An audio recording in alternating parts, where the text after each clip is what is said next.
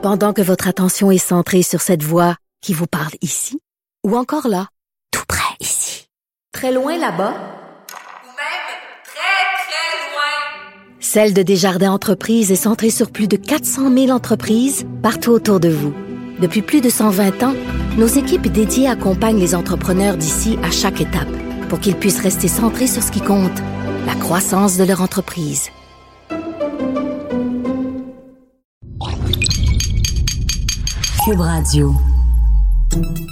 Salut, c'est Charles Dran avec l'équipe dans 5 minutes. On s'intéresse aux sciences, à l'histoire et à l'actualité.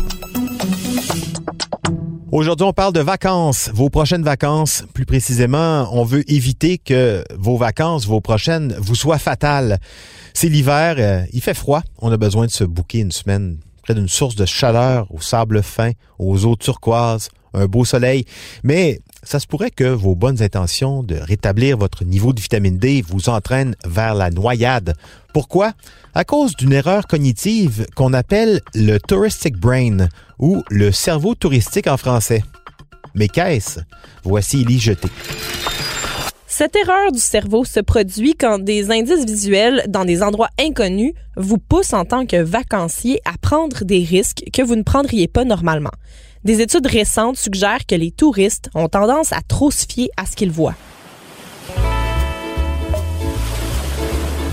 Vous arrivez sur une plage, vous voyez une zone de baignade dégagée dans un resort bordé par des sentiers bien entretenus et des affiches qui vous disent la plage est par là-bas, l'eau est bonne. Ce que les études nous disent en fait, c'est qu'on fait trop confiance.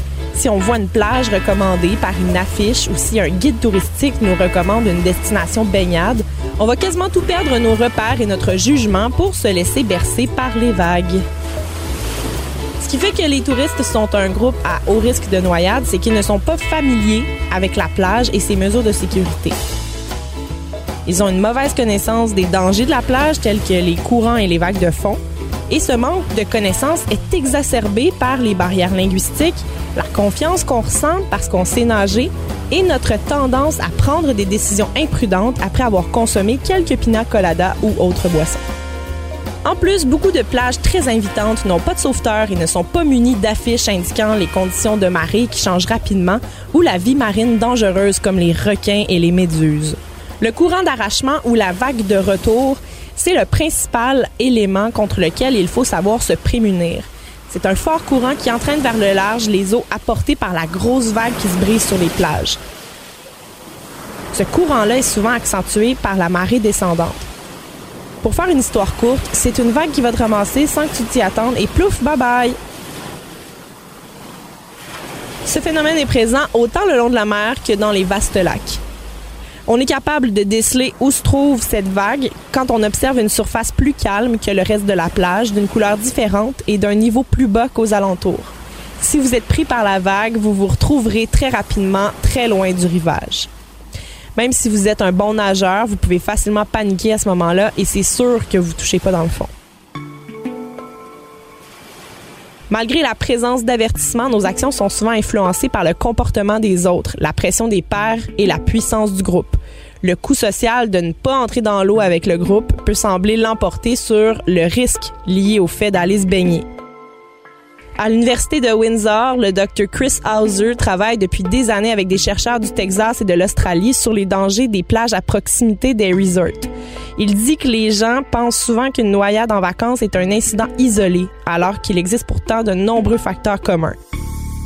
Selon lui, même s'il y a un drapeau rouge ou s'il y a un panneau indiquant que les courants sont dangereux, les gens pensent que s'il y a un point d'accès à l'eau, s'il y a d'autres personnes sur la plage et dans l'eau et surtout s'il y a un hôtel à proximité, la zone est sécuritaire.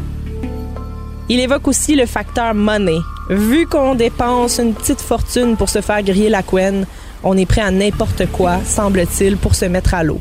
On a payé pour ça.